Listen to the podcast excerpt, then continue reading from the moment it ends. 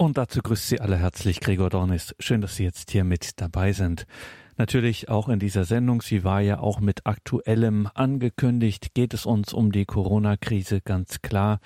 Diese Pandemie, die uns in diesen Tagen ja auch intensiv in unserem Programm beschäftigt. Wir hören in dieser Sendung den Kölner Erzbischof Rainer Kardinal Wölki, Diakon Werner Kiesig aus Brandenburg an der Havel und den ehemaligen Vizepräsidenten der Parlamentarischen Versammlung des Europarates, Robert Antretter mit einem besonderen Zwischenruf.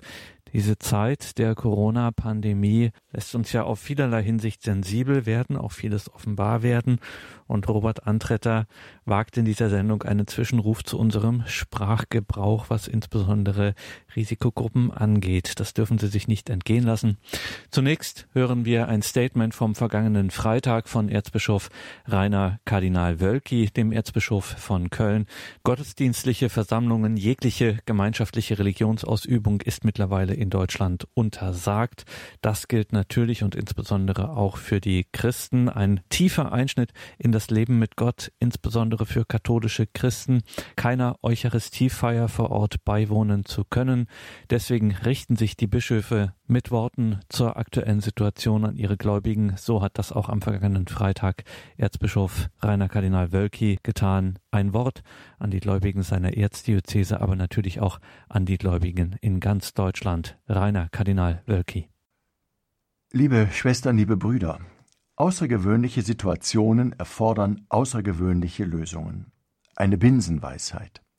Sie steht am Anfang dieses Wortes, weil wir jetzt auch im eigenen Alltag immer deutlicher von der Corona-Krise betroffen sind.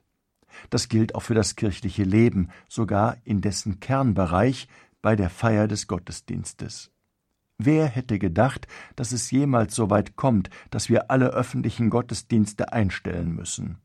Und nun sehen wir uns dazu gezwungen, nicht nur wegen der staatlichen Anordnung, sondern vor allem aus Nächstenliebe. Denn wir können nicht die Nähe Gottes in unserer Liturgie suchen und gleichzeitig durch die Nähe zu unseren Mitmenschen ihre Gesundheit aufs Spiel setzen. Daher verzichten wir im Augenblick schweren Herzens auf öffentliche Gottesdienste. Keiner von uns findet das gut, aber nur sehr wenige Uneinsichtige akzeptieren das nicht. Es ist ein ganz besonderes Fasten, das uns hier zugemutet ist aber dieses Fasten kann uns doch zugleich zu einem vertieften Nachdenken über die Vollzugsformen unseres Glaubens anregen. Es ist ja nicht so, als würden wir mit dem Beten generell aufhören, nur weil wir derzeit nicht öffentlich gemeinsam beten können. Vieles ist ja auch jetzt möglich und sinnvoll. Allabendlich laden auch jetzt die Glocken unserer Kirchen ein, sich der bistumsweiten Gebetsgemeinschaft einzufügen. Auch das ist so noch nicht dagewesen. Mich erreichen aber auch viele Fragen zu den Gottesdienstübertragungen über Fernsehen, Rundfunk und Internet. Wer einen live gefeierten Gottesdienst über die Medien mitverfolgt, kann das, was dort konkret vor Ort gefeiert wird, auch innerlich mitvollziehen. Auf diese Weise kann man der Intention nach an diesem Gottesdienst teilnehmen. Man ist anwesend, ohne in der örtlichen Feiergemeinde zu stehen. Und das ist keineswegs ein Konstrukt, das man sich angesichts der Corona-Krise ausgedacht hat, sondern ein seit Jahrzehnten bewährtes Mittel, vor allem für alte, kranke und gebrechliche Menschen, die gar keine andere Gelegenheit zur Mitfeier haben. Im Augenblick der Kommunion bleiben die Mitfeiernden zu Hause natürlich ausgeschlossen, weil sie nicht hinzutreten können. Aber das, was die Kommunion bewirken will, nämlich die innere Vereinigung mit Christus, ist auch möglich, wenn sich die Gläubigen zu Hause in diesem Augenblick ganz auf Christus ausrichten und sich im Gebet ihm ganz und gar zuwenden. Das nennt man dann traditionell eine geistliche Kommunion. Bei den Gottesdienstübertragungen sind derzeit nur sehr wenige Feiernde zu sehen, ein Priester, ein Ministrant, ein Lektor und nur zwei, drei Mitfeiernde in den Bänken. Ist das noch eucharistische Tischgemeinschaft? Erinnern wir uns. Christus ist der eigentliche Akteur in der Liturgie, und er agiert in Gestalt seines mystischen Leibes, das ist die Kirche in Verbindung mit ihm, das sind die Gläubigen als die Glieder mit Christus als ihrem Haupt. Daher ist die Messe mit Gläubigen die Grundform. Doch gibt es Ausnahmen, wenn schwerwiegende Gründe vorliegen. Dann kann ein Geistlicher auch alleine zelebrieren. Und wer wollte bestreiten, dass im Augenblick nicht wirklich schwerwiegende Gründe gegeben sind? Dennoch achten wir darauf, dass der Priester, wenn irgend möglich, nicht allein am Altar steht, sondern wenigstens ein paar Menschen zu dieser Feier zusammenkommen. Anders geht es im Augenblick nicht. Doch so setzen wir zeichenhaft um, was das Konzil über den Gottesdienst sagt. Liturgische Handlungen sind nicht privater Natur, sondern Feiern der Kirche. Wir alle wissen es und erleben es am eigenen Leib, wenn wir zu Hause vor dem Bildschirm sitzen, anstatt in der Kirche mit unseren Schwestern und Brüdern. Schön ist anders, aber schön muss im Augenblick hinter vernünftig und verantwortungsvoll zurückstehen. Verstehen Sie mich bitte nicht falsch. Wir müssen sicher das Beste aus dieser Situation machen, aber es ist und bleibt eine Ausnahmesituation. Sie macht uns gerade durch ihre Einzigartigkeit deutlich, welches einzigartige Geschenk uns in der eucharistischen Gemeinschaft geschenkt ist. Ich sehne mich danach, die Eucharistie wieder mit vielen gemeinsam zu feiern und zu erleben, gerade jetzt im Zugehen auf Ostern. Als Ihr Erzbischof bin ich an Ihrer Seite und ich bin Ihnen verbunden. Außergewöhnliche Situationen erfordern außergewöhnliche Lösungen. Sind wir dankbar, dass wir deutlich mehr tun können als nichts. Ich bete für Sie um Kraft, um innere Gelassenheit, Geduld und Zuversicht. Bleiben Sie gesund, achten Sie auf sich und auf alle, die Ihnen anvertraut sind. Gott segne und schütze Sie alle. Ihr Rainer Wölki, Erzbischof von Köln.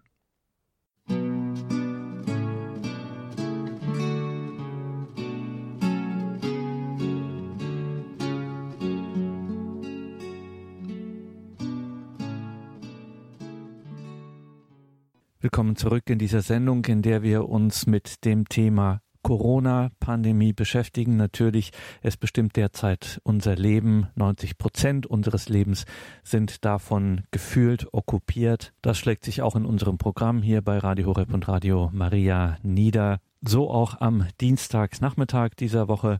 Da war Diakon Werner Kiesig aus Brandenburg an der Havel live bei uns auf Sendung. Sie, liebe Hörerinnen und Hörer, haben in dieser Sendung auch das ein oder andere kommentiert. Und da hören wir jetzt am Abend nochmal hinein, was da am Dienstagnachmittag so alles gesagt wurde von Ihnen, liebe Hörerinnen und Hörer, und von Diakon Werner Kiesig. Als ich meine Faschingspredigt in diesem Jahr gemacht habe, da war der Schlussvers immer, ach wenn doch unsere Worte Taten wären. Liebe Schwestern und Brüder im Herrn, die Sie mir jetzt zuhören, ach wenn doch unsere Worte Taten wären. Es sind so viele, die sagen, was soll ich denn tun? Aber es ist uns doch alles gesagt, was wir tun sollen. Und wir singen es und wir beten es unentwegt. Ich habe geguckt, was alles steht doch schön im Gotteslob als Antwort. Befiehl du deine Wege und was dein Herze kränkt, der allertreuesten Pflege dem, der den Himmel lenkt. Ja, wie oft singen wir das? Da sind noch so viele Lieder. Mein Hirt ist Gott der Herr. Wer unterm Schutz des Höchsten wohnt, der Psalm wird auch bei Radio Horeb in der letzten Zeit öfter schon angesprochen. Wer nur den lieben Gott lässt walten, liebe Schwestern und Brüder im Herrn, wir müssen das, was wir da singen, nur, ich sage das so ganz, ganz ernst nehmen. Das ist der Ausweg in dieser Zeit. Das ist es, was wir brauchen, um damit umzugehen. Mit dieser Situation, die da ist. Ich habe mich in diesen Tagen auch immer gefragt, was ist da los? Wie ernst muss man das nehmen? Ich denke schon, dass man es ernst nehmen muss. Wir haben dies gemacht, als die Pest war als die Cholera war. Sind sie in Angst untergegangen?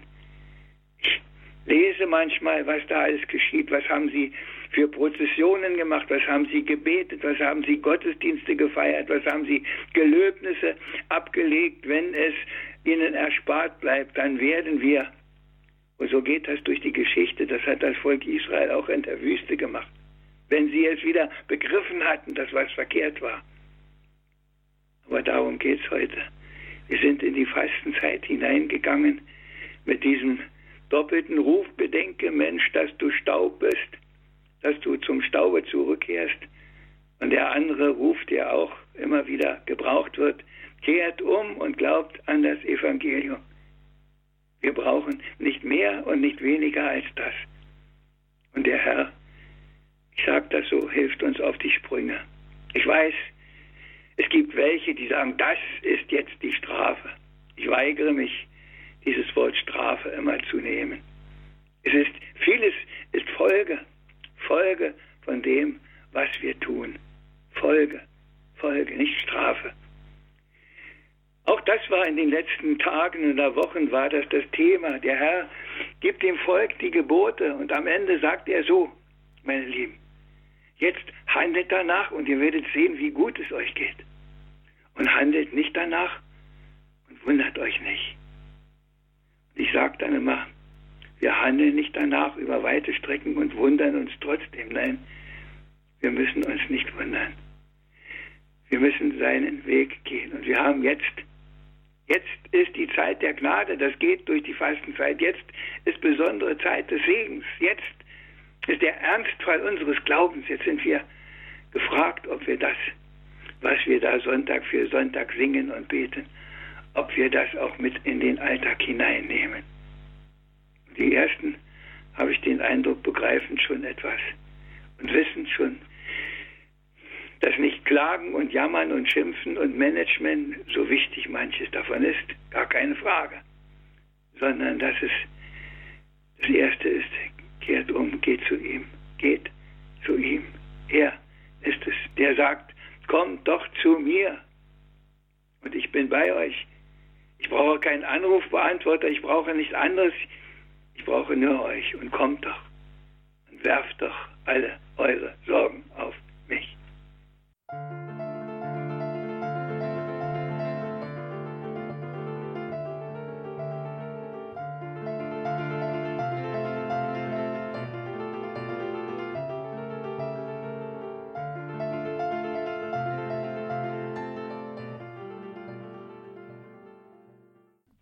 Guten Abend. Ich ähm, finde, dass viele solche Angst haben und auch, auch sagen, dass, sie, dass das eine Strafe Gottes ist, wenn sie so viel Leid von Gott bekommen.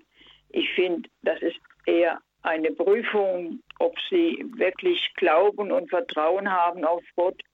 Ich bin ganz blind, aber ich vertraue so stark auf Gott und, und spüre auch, dass mein Glauben immer stärker wird.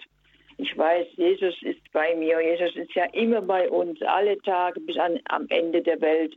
Wir brauchen keine Angst haben. Ist egal, was kommt. Er hat Vertrauen und habt keine Angst. Gott sorgt für uns und hat schon immer für uns gesorgt. Auch wenn wir manchmal meinen, er sei so weit weg. Aber nein, Gott ist immer bei uns. Ja, wo Gott dann gesagt hat, ich habe dich ja nur getragen. Und ich mhm. möchte euch allen, allen, die jetzt so krank sind, auch Mut zurufen und sagen, habt Vertrauen auf Gott. Es wird wieder werden. Es wird wieder etwas ganz anderes kommen. Habt Vertrauen und betet und betet. Das ist es.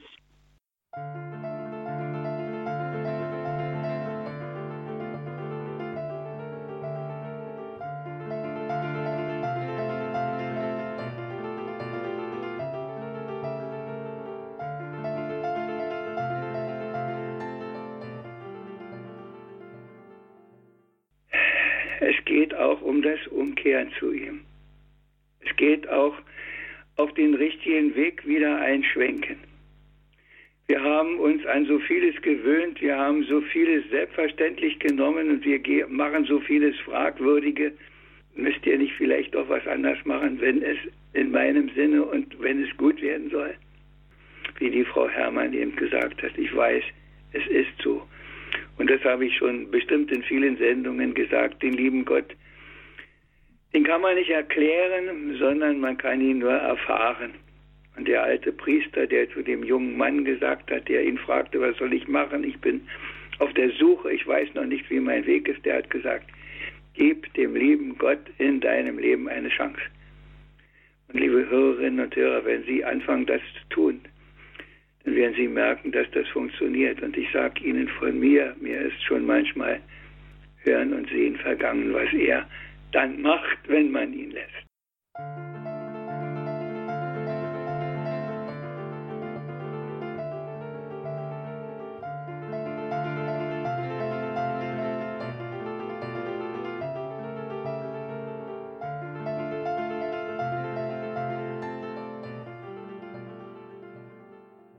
Da komme ich jetzt dazu, dass ich nochmal diese Bemerkung unserer vorherigen Anruferin aufgreife oder den Hinweis nochmal aufgreife, Diakon Kiesig, äh, dass sie gesagt hat, auch wenn wir Dinge eben nicht verstehen und gerade auch was den göttlichen Willen betrifft, ähm, was machst du hier mit uns, dass wir, sie hat das so gesagt, wir können das an das Kreuz legen, unter das Kreuz legen ähm, und das auch zu Jesus bringen.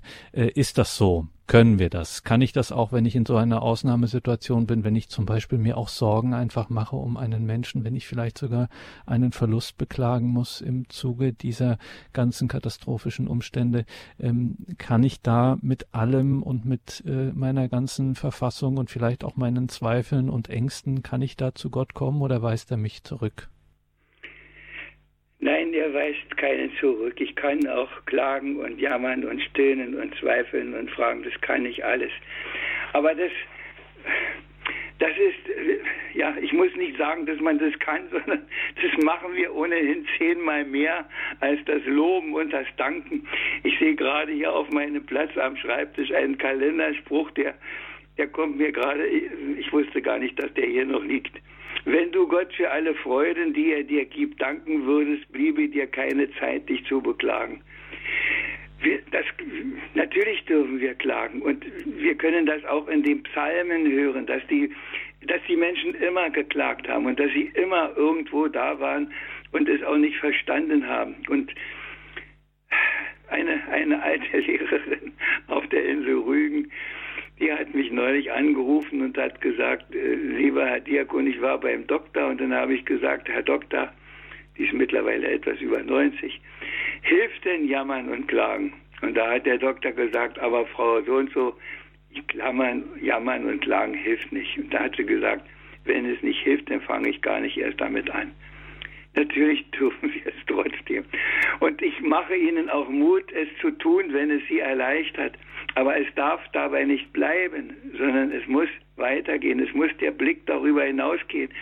Mein lieber Sohn hat mir in ganz anderem Zusammenhang einen Spruch mit auf den Weg gegeben, den ich schon hundertmal gebraucht habe und den ich auch jetzt wieder sage. Der sagt, Papa, du musst es nicht verstehen, du musst nur damit umgehen können. Und dieses Umgehen können, das müssen wir, glaube ich, viel öfter üben, mit Umgehen. Was mache ich damit? Wenn es so ist, wie es ist, kann ich es nicht ändern. Aber ich kann damit umgehen, ich kann es annehmen. Und das habe ich schon vor, ich weiß nicht wie vielen Jahren auch Leuten gesagt, die dann plötzlich in einem Krankenbett lagen. Wenn man es nur erträgt, ohne dass man es wieder hinschenkt an ihn und aufs Kreuz legt, dann bleibt es sinnlos. Aber wenn man es aufs Kreuz legt, dann kriegt es einen Sinn, dann wird daraus heil, weil aus dem Kreuz heil wird. Nicht aus, aus all dem Schönen und manchen anderen auch, aber das ist das Erste. Und wir singen das an jedem Karfreitag mit großer Freude, ich jedenfalls. Im Kreuz ist Heil, im Kreuz ist Leben, im Kreuz ist Hoffnung. Und wenn es eine Zeit der Gnade gibt und eine Chance, das zu tun, dann ist das jetzt. Und das ist weit mehr und denke ich viel wichtiger und viel hilfreicher als das Klagen, was wir natürlich, ich wiederhole mich, natürlich auch tun dürfen. und sagen, ja, lieber Gott, hilf mir doch, wenn ich da rauskommen soll. Ohne dich komme ich da nicht raus. Ohne dich gehe ich in den Tränen unter, aber ich will nicht in den Tränen untergehen. Ich will bei dir bleiben. Und dann kommt natürlich auch der Blick, der ein bisschen weiter reicht über unser bisschen diesseits jetzt hinaus. Bedenke Mensch, um was es geht.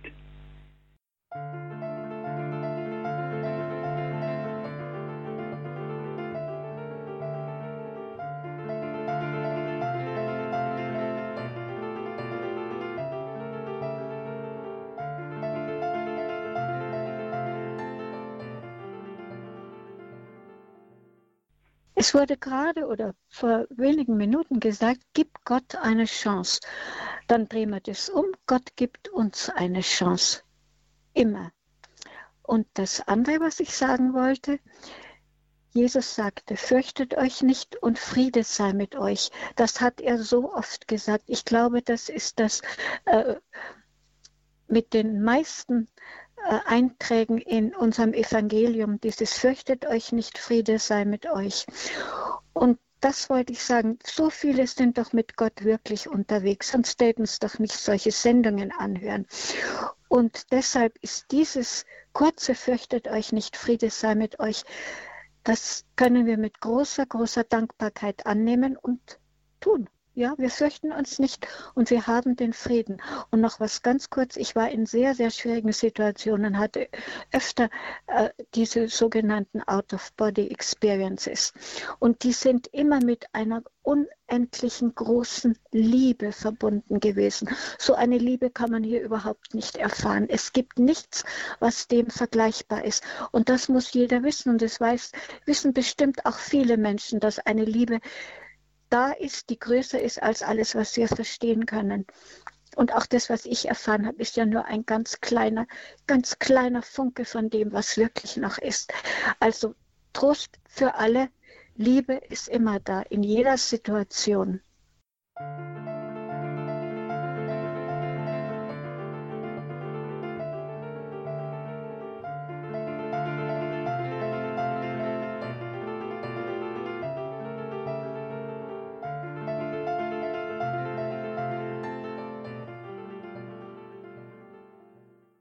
Eines noch wichtig.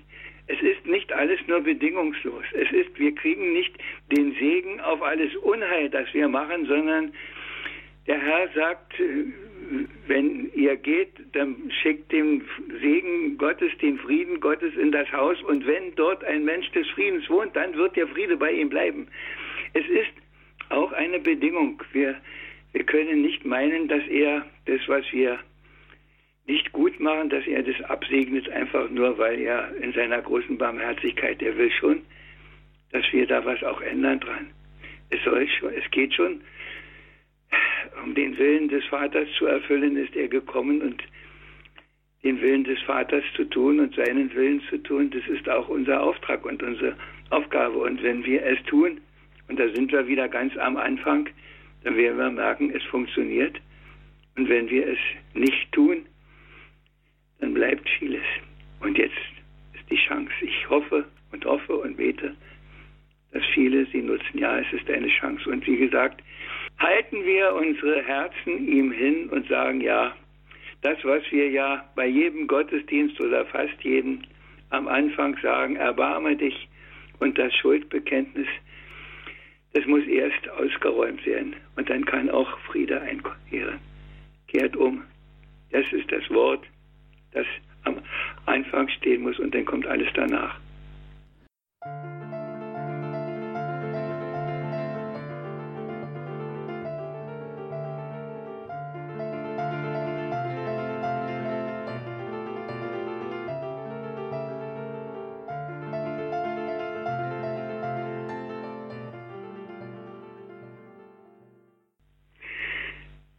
Sagen das so leicht, an Gottes Segen ist alles gelegen.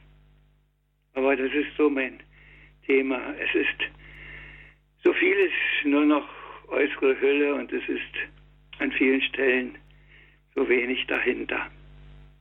Bitten wir, dass diese Zeit der Gnade wirklich unsere Herzen berührt, dass wir in unserem Herzen wieder ganz bei ihm sind, in seiner Nachfolge, seine Jünger, seine geliebten Kinder.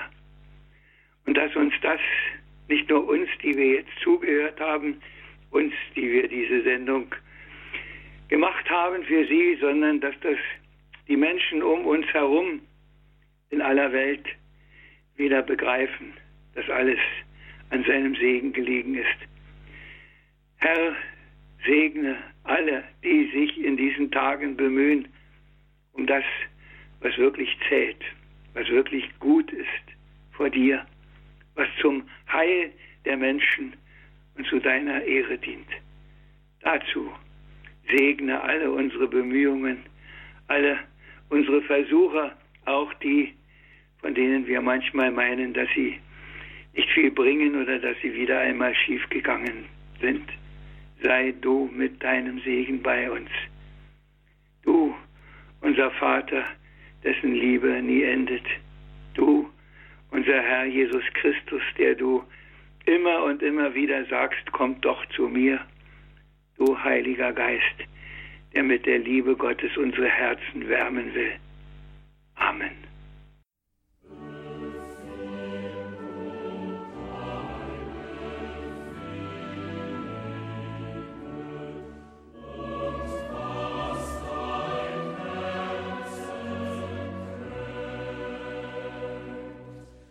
Willkommen zurück in dieser Sendung, sagt Gregor Dornis. Heute hören Sie an dieser Stelle hier bei Radio Horeb und Radio Maria Beiträge zur aktuellen Lage. Natürlich Corona, Covid-19, dieses Coronavirus beschäftigt uns natürlich auch in unserem Programm und dies nicht nur in einer geistlichen und in einer persönlichen, sagen wir, seelsorglichen Hinsicht, sondern durchaus auch in einer gesellschaftspolitischen Hinsicht. Die Krise macht nämlich auch das eine oder andere offenbar, worüber wir genau nachdenken sollten, meint zumindest Robert Antretter, der langjährige SPD-Bundestagsabgeordnete, Ehrenvorsitzende von Lebenshilfe e.V., frühere Vizepräsident der Parlamentarischen Versammlung des Europarates, Robert Antretter, mahnt uns, wie wir das ja auch in den in Anführungszeichen normalen Zeiten machen. Robert Antretter mahnt uns auf unseren Sprachgebrauch zu achten, wenn wir zum Beispiel von sogenannten Risikogruppen sprechen. Lassen Sie sich diesem Beitrag nicht entgehen. Robert Antretter. Die Alten, ein Risiko für die Gesellschaft, Liebe Hörerinnen und Hörer, lassen Sie mich mit einem persönlichen Bekenntnis beginnen. Ich gehöre einer Risikogruppe an. Dies wurde mir kürzlich schlagartig bewusst, als ich durch meine Heimatstadt Backnang ging, um Briefe aufzugeben. Mein Weg zum Briefkasten führt mich durch die sonst stark belebte Einkaufsstraße. Seit einigen Tagen ist es dort nahezu menschenleer. Bis vor kurzem ergab sich hier und da eine kurze, freundliche Unterhaltung. Man erkundigte sich gegenseitig nach dem Wohlbefinden, tauschte sich kurz über die neuesten Ereignisse in der Stadt oder des Weltgeschehens aus, sagte zum Abschied Ade. Wie es im Schwäbischen meist üblich ist, Ade, ein kurzer Zuspruch, der ohnehin mit Wörtern sparsamen Schwaben. Ein Segenswunsch im engeren Sinn. Adeo. Geh mit Gottes Segen bis zum nächsten Wiedersehen. Seit kurzem verlaufen diese einst alltäglichen Begegnungen etwas anders. Man grüßt sich freundlich, um dann in weitem Bogen voreinander auszuweichen. Das sind die neuen Benimmformen.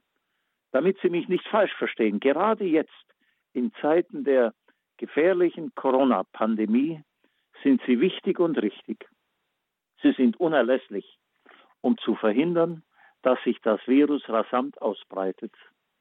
Ein exponentieller Anstieg an Infektion würde nicht nur zu einem Kollaps unseres Gesundheitssystems führen, er würde einen Totalschaden für unsere Gesellschaft bedeuten, verbunden mit einem Einbruch der Volkswirtschaft, der bedeutend größer ist als bei der letzten Weltwirtschaftskrise im Jahr 2008.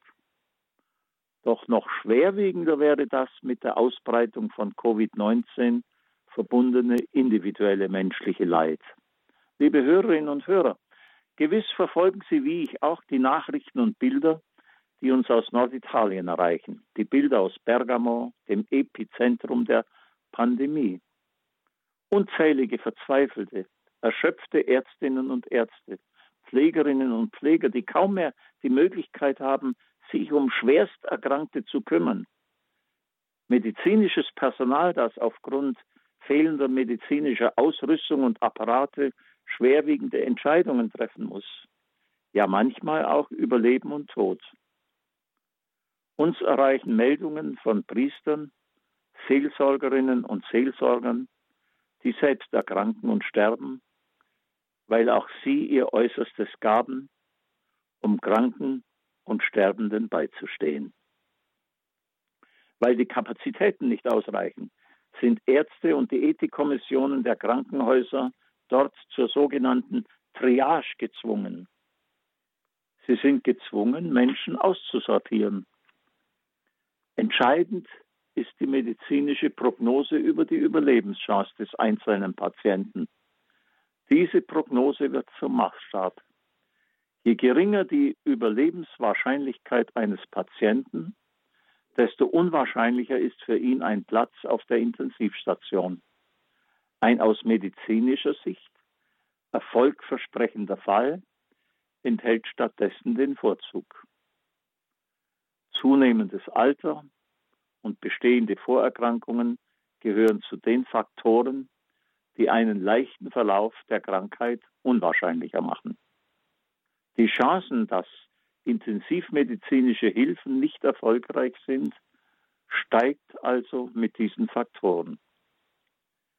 Ich bin den Verantwortungsträgern in Bund und Land außerordentlich dankbar, dass sie derzeit alle Maßnahmen ergreifen, um zu verhindern, dass das Virus sich nicht in einer absolut exponentiellen Kurve verbreitet.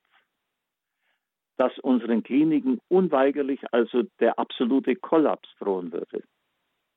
Ich bin dankbar, dass sich nun alle Bundesländer dazu durchgerungen haben, das öffentliche Leben weitestgehend einzuschränken. Sicherlich. Das hat zur Folge, dass Menschen nicht mehr zur Arbeit können, dass Schulen geschlossen, ja und letztlich auch Kirchen leer bleiben müssen. Wir alle wissen, dies dient dem Schutz der gesamten Gesellschaft und vor allem dem Schutz derjenigen, die ein deutlich höheres Risiko für einen schweren Krankheitsverlauf haben. Alte Menschen. Alte Menschen und Vorerkrankte, sie sind zur Risikogruppe erklärt. Selbstverständlich bin ich den Politikern und allen wichtigen gesellschaftlichen Akteuren auch dankbar, dass sie aus Fürsorge dringend appellieren, die Alten müssen zu Hause bleiben, wie dies der baden-württembergische Ministerpräsident Winfried Kretschmann dieser Tage besorgt formulierte. Die Alten müssen zu Hause bleiben. Und die Jungen haben dafür zu sorgen, dass sie die Alten vor Ansteckung schützen. Das hat zur Folge, dass Enkel ihre Großeltern nicht mehr besuchen können, dass die Großeltern nicht mehr einspringen und ihre Kinder bei der Kinderbetreuung unterstützen können. Gerade jetzt, wo Arbeitnehmerinnen und Arbeitnehmer weitestgehend im Homeoffice arbeiten müssen und für Entlastungen ihrer zumeist ohnehin angespannten Familiensituation besonders dankbar für familiäre Hilfe wären. Social Distancing, soziale Distanznahme, gilt als neue Etiketteregel.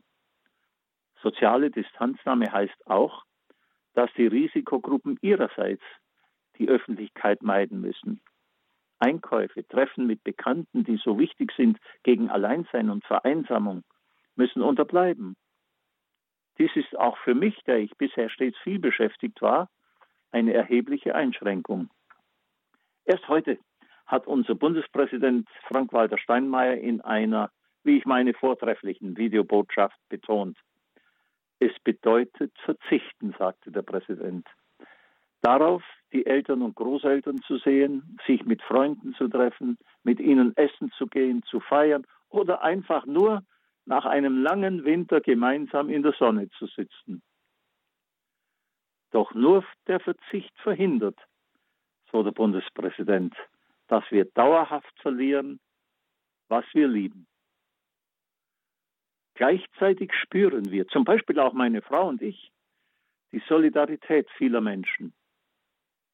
Sogar uns bisher nahezu Fremde bieten uns an, unsere Einkäufe zu erledigen.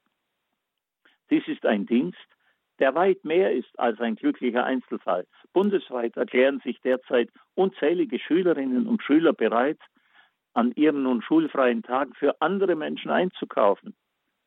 Über die sozialen Medien bieten junge Menschen Älteren und Bedürftigen ihre Hilfe an.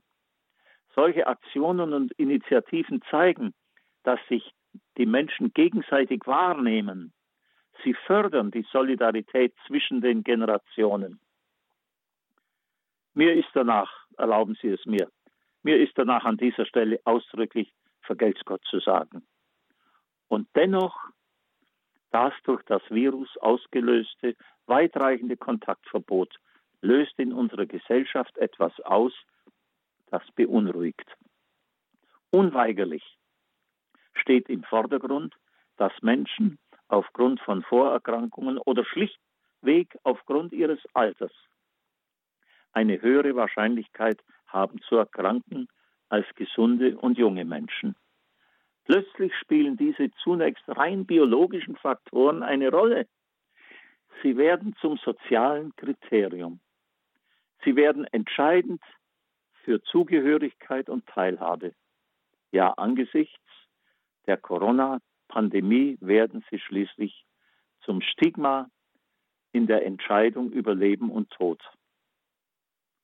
Liebe Hörerinnen und Hörer, es macht mich schon sehr nachdenklich, wenn Meldungen über den Tod eines Covid-19-Opfers die traurige Tatsache des Ablebens unverzüglich mit der Angabe des Alters und dem Hinweis auf Vorerkrankungen des oder der Verstorbenen versehen. Für mich enthält diese Zusatzinformation dadurch immer auch den bitteren Beigeschmack der Relativierung.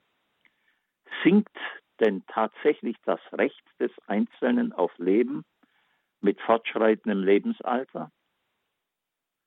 Besitzt nicht jedes Leben von der ersten Sekunde seines Entstehens, seiner Zeugung an, bis zu seinem allerletzten Atemzug die gleiche Würde?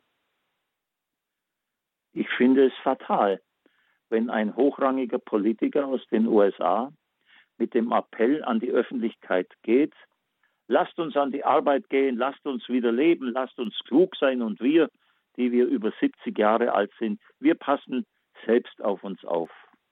Aber opfert nicht das Land. Das größte Geschenk, fuhr er fort, das größte Geschenk, das Großeltern ihren Enkel machen könnten, sei das Erbe des Landes.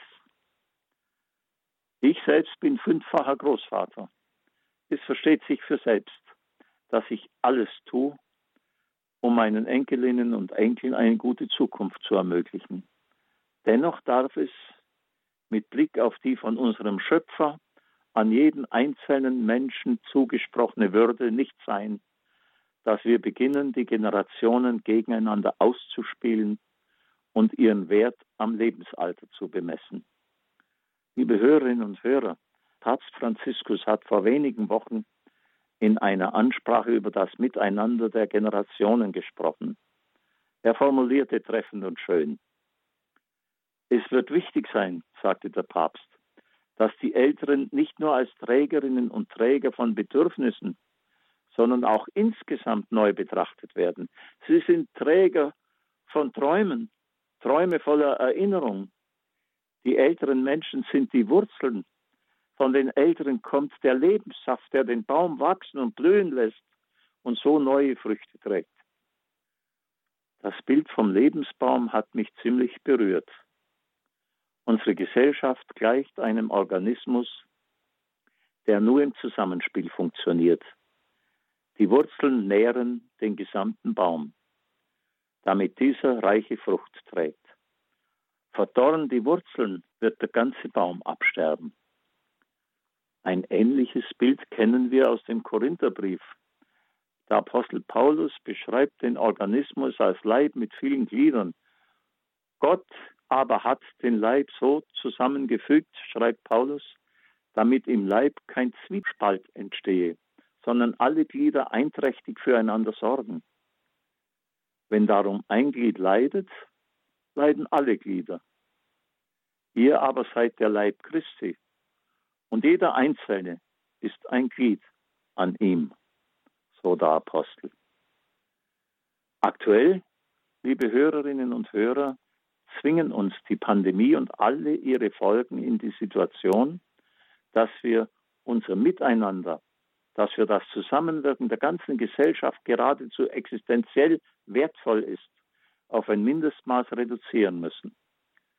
Gerade für uns Christinnen und Christen ist es schwer zu verstehen, dass das, was sehr tief in der christlichen Tradition verankert ist, dass das, was Jesus selbst praktiziert hat, gerade jetzt nicht mehr möglich sein soll. Kontakt halten, tröstende Gespräche von Auge zu Auge, Berührungen, Zuwendung. Seelsorger können derzeit kaum Sakramente spenden, die so wichtig sind als sichtbare Zeichen der heilsamen Nähe Gottes, gerade in dieser Zeit. Gemeindegottesdienste müssen ausfallen. Allen voran die Eucharistie, die die Quelle ist, aus der wir als Christinnen und Christen Kraft schöpfen. Umso wichtiger ist es, dass wir das Band, das in unserer Gesellschaft zusammenhält, das Stärkste, das wir als Christen von Jesus Christus her in den Händen halten, nicht zerreißen lassen. Es ist das Band der Solidarität, der Fürsorge füreinander, Barmherzigkeit und Nächstenliebe.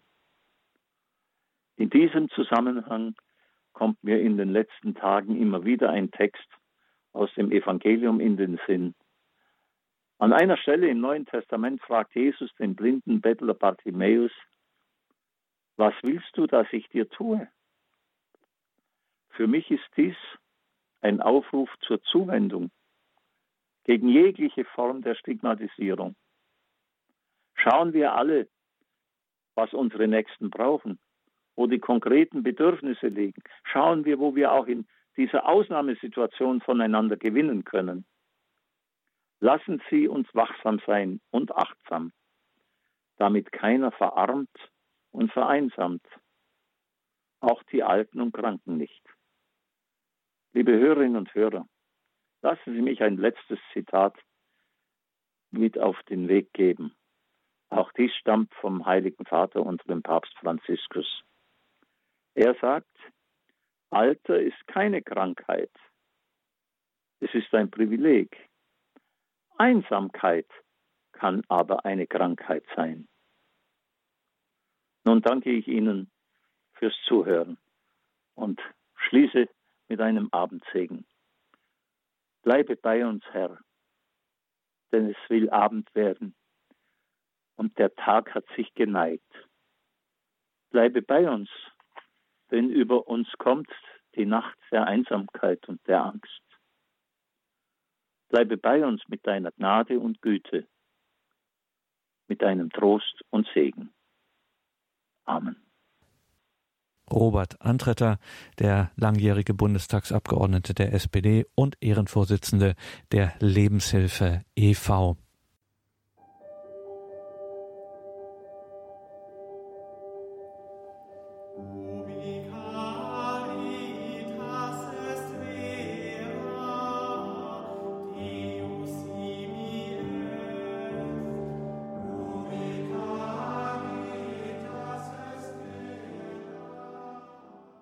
Das war die Credo-Sendung bei Radio Horeb und Radio Maria mit aktuellen Beiträgen zur gegenwärtigen Situation. Corona nimmt uns alle in Beschlag, wo auch immer. Liebe Hörerinnen und Hörer, danke Ihnen fürs Dabeisein. Danke, dass Sie jetzt hier mit uns, mit der Radiofamilie diese Zeit durchstehen, durchtragen, dass wir das gemeinsam sind, dass wir uns gegenseitig stärken können, dass wir füreinander und miteinander beten können. Das ist alles nicht selbstverständlich. Das machen Sie möglich durch Ihre Spenden und durch Ihr Gebet. Ein herzliches Vergelt's Gott allen, die das möglich machen, dass wir diese Zeit hier geistlich so füreinander und miteinander da sein können. Einen gesegneten Abend und eine behütete Nacht wünscht ihr Gregor Dornis und zum Auslang dieser Sendung hören wir noch Dr. Margarete Eirich. Warum? Aus zwei Gründen. Grund Nummer eins. Dr. Margarete Eirich ist morgen Abend hier auf Sendung an dieser Stelle. Laut Monatsprogramm rechnen Sie mit dem Grundkurs Philosophie von Dr. Peter Egger.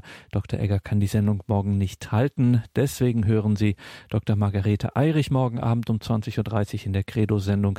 Und auch Ihr Vortragsthema ist ganz aktuell zur gegenwärtigen Situation, nämlich zum Thema Vertrauen. Also morgen Abend um 20.30 Uhr dann Dr. Margarete Eirich. Und Dr. Eirich haben wir in dieser Woche schon einmal gehört, nämlich am Dienstagabend. Da ging es um die Mutter Gottes von Guadalupe in Mexiko, der großen Erscheinung 1531, die dieses kleine Örtchen nahe der heutigen Hauptstadt von Mexiko zum größten Wallfahrtsort der Welt gemacht hat und die Botschaft der Mutter Gottes 1531 in Mexiko, die passt so eindrücklich in unsere Zeit, dass wir damit diese Sendung ausklingen lassen. Es liest Dr. Margarete Eirich. Höre und lass es in dein Herz dringen. Nichts soll dich erschrecken. Nichts dich betrüben.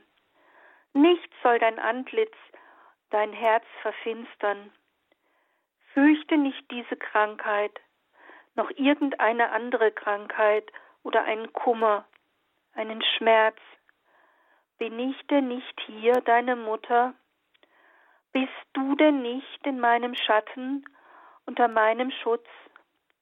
Bin ich nicht die Quelle deiner Freude? Bist du nicht in den Falten meines Mantels? Habe ich dich nicht in meinem Arm?